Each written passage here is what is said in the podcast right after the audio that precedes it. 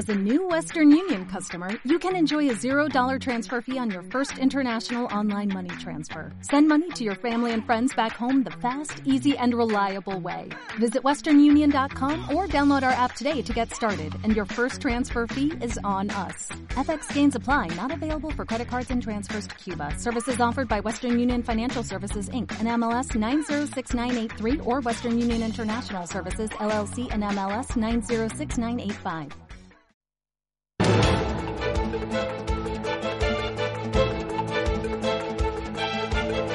El primer análisis de la mañana.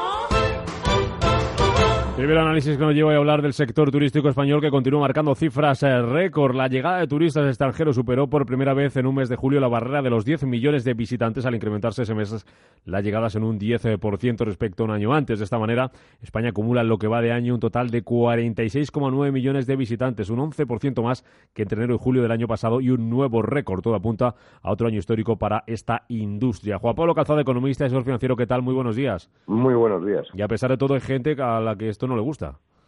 Bueno, es increíble, ¿no? La verdad es que es un, un sector eh, importantísimo en nuestro país, es el cuarto del sector exterior, eh, sin, restando lo que gastamos también nosotros fuera en turismo y sin, y sin tener en cuenta lo que nosotros gastamos fuera en turismo, es el primer sector de exportación de este país. O sea, una, una, eh, una de las grandes glorias de, de nuestro país y, y una de las grandes maneras que tiene la gente de este país de vivir porque hay que hay muchísima gente que vive eh, sola y exclusivamente del turismo, ¿no? O sea, que se dedican o ya sea haciendo una campaña corta o ya sea eh, pues prácticamente todo el año porque cada vez hay más lugares en, España que están pues todo el día, todo el año recibiendo turistas, ¿no? Como por ejemplo puede ser Canarias, ¿no? Mm.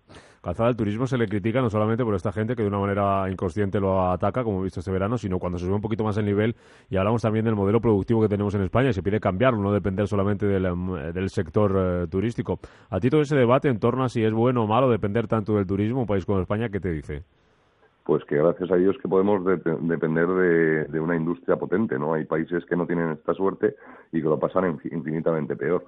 En cuanto a los actos eh, vandálicos o incluso algo más fuerte que vandálicos respecto al turismo, ¿qué quiere que le diga? Yo es, eh, a mí me tiene asombrado. O sea, ¿cómo puede ser que cuatro niñatos malcriados, porque al final es lo que son, porque somos un país rico y por lo tanto somos niñatos malcriados todos, se dediquen a estropear la, la principal industria del país y la que da más, eh, o una de las que da mayor, mayor cantidad de puestos de trabajo en nuestro país.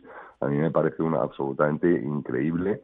Eh, no se sabe qué tendrán en la cabeza y lo que no, sé es cómo no hemos reaccionado de una manera más radical en el resto del país diciendo, oye, esto es que se acabó, o sea, nunca más vas a decir a un pobre hombre que esté tomando el sol, que ha estado trabajando todo el año en su país, en el norte de Europa, pasando frío, para venirse a pasar unos días de vacaciones y tener que aguantar a, cuatro niñatos malcriados o cuatro niñatos malcriados con, con carteles del turismo mata eh, y, estupideces de ese tipo, ¿no? O sea, puedes decir que el turismo mata y te demuéstralo de alguna manera.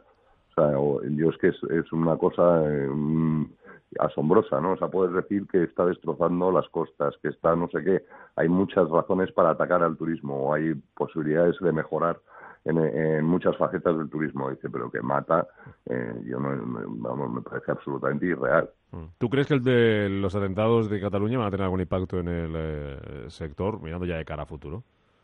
Pues lo cierto es que parece que no está siendo muy grave, ¿no? O sea, sí que lo ha sido en países, en ciudades como por ejemplo París sí que ha estado muy muy afectada por los ataques eh, terroristas, pero parece que, que España sí que hemos tenido un, un par de semanas un poco regulares, pero que ya estamos otra vez en, a plena marcha, incluso mejorando las, las cifras del año pasado.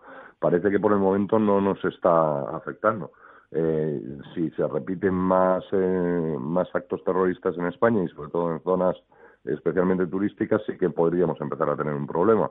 Pero por, eh, por el momento y gracias a Dios no ha ocurrido con, con los execrables atentados de Barcelona. ¿no? Calzada, una, un euro fuerte, una subida del euro como la que hemos visto durante este mes, eh, ¿cómo afecta al turismo? Desde el punto de vista de los eh, turistas, no solo españoles, sino de la eurozona que viajen fuera de Europa, es una noticia positiva, pero ¿cómo puede afectar eso a los británicos, por ejemplo, a los estadounidenses, a los rusos, a los chinos que vengan a España?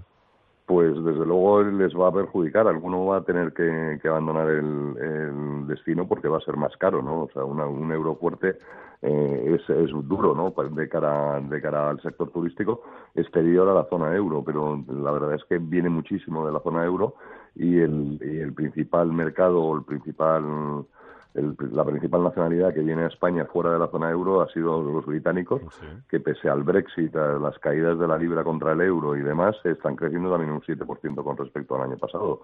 O sea que, eh, de acuerdo que sí que es absolutamente, o sea, no es favorable ni mucho menos, pero como al fin y al cabo somos un, un destino turístico relativamente barato, pues parece que estamos campeando muy bien la crisis, ¿no? También otras gentes que están eh, especialmente eh, golpeadas por la situación de las divisas de cara a venir a España para visitar para, hacer visitas turísticas que son la gente de Latinoamérica y especialmente los mexicanos tampoco parecen enormemente afectados no o sea no no está siendo demoledor no están cayendo los porcentajes de hecho están siguen subiendo prácticamente en todas las nacionalidades o sea que eh, sí que afecta, pero no está siendo eh, determinante, lo cual nos podemos felicitar todos porque al fin y al cabo la, fortaleza o no fortaleza del euro no depende de nuestro país. Es importante que la competitividad de nuestro sector turístico sea suficiente como para que los efectos del cambio de divisa no sean tan graves, ¿no?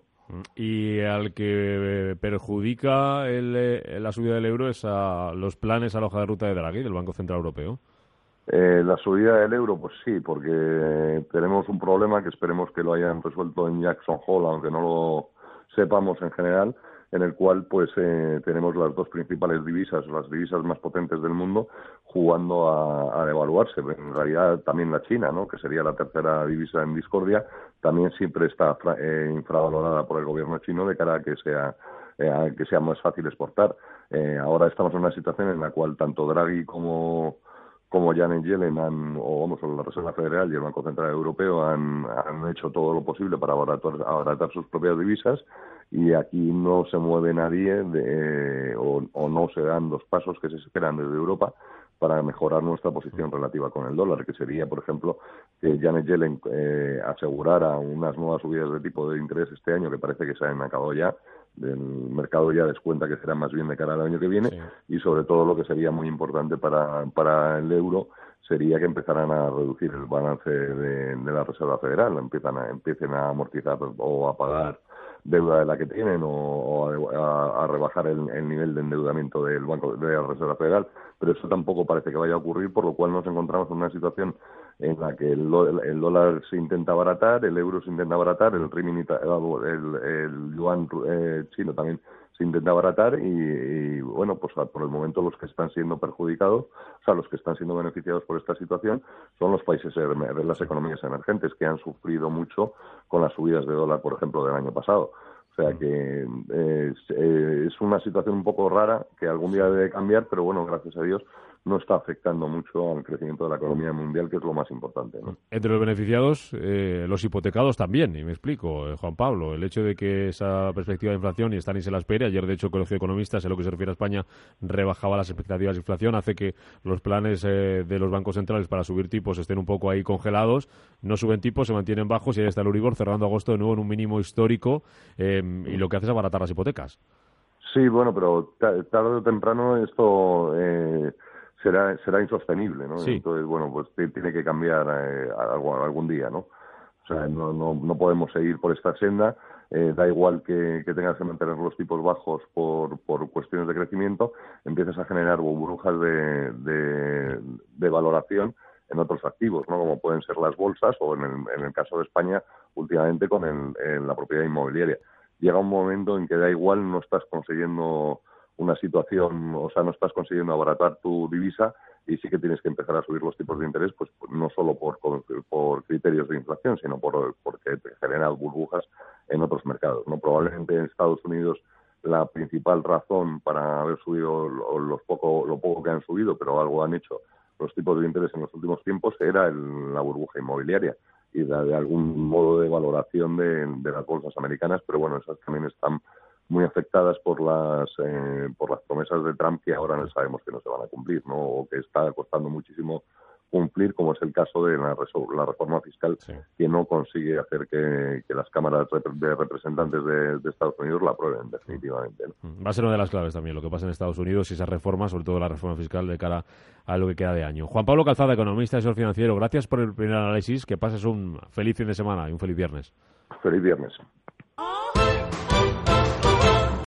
O'Reilly Auto Parts puede ayudarte a encontrar un taller mecánico cerca de ti. Para más información, llama a tu tienda O'Reilly Auto Parts o visita oreillyauto.com.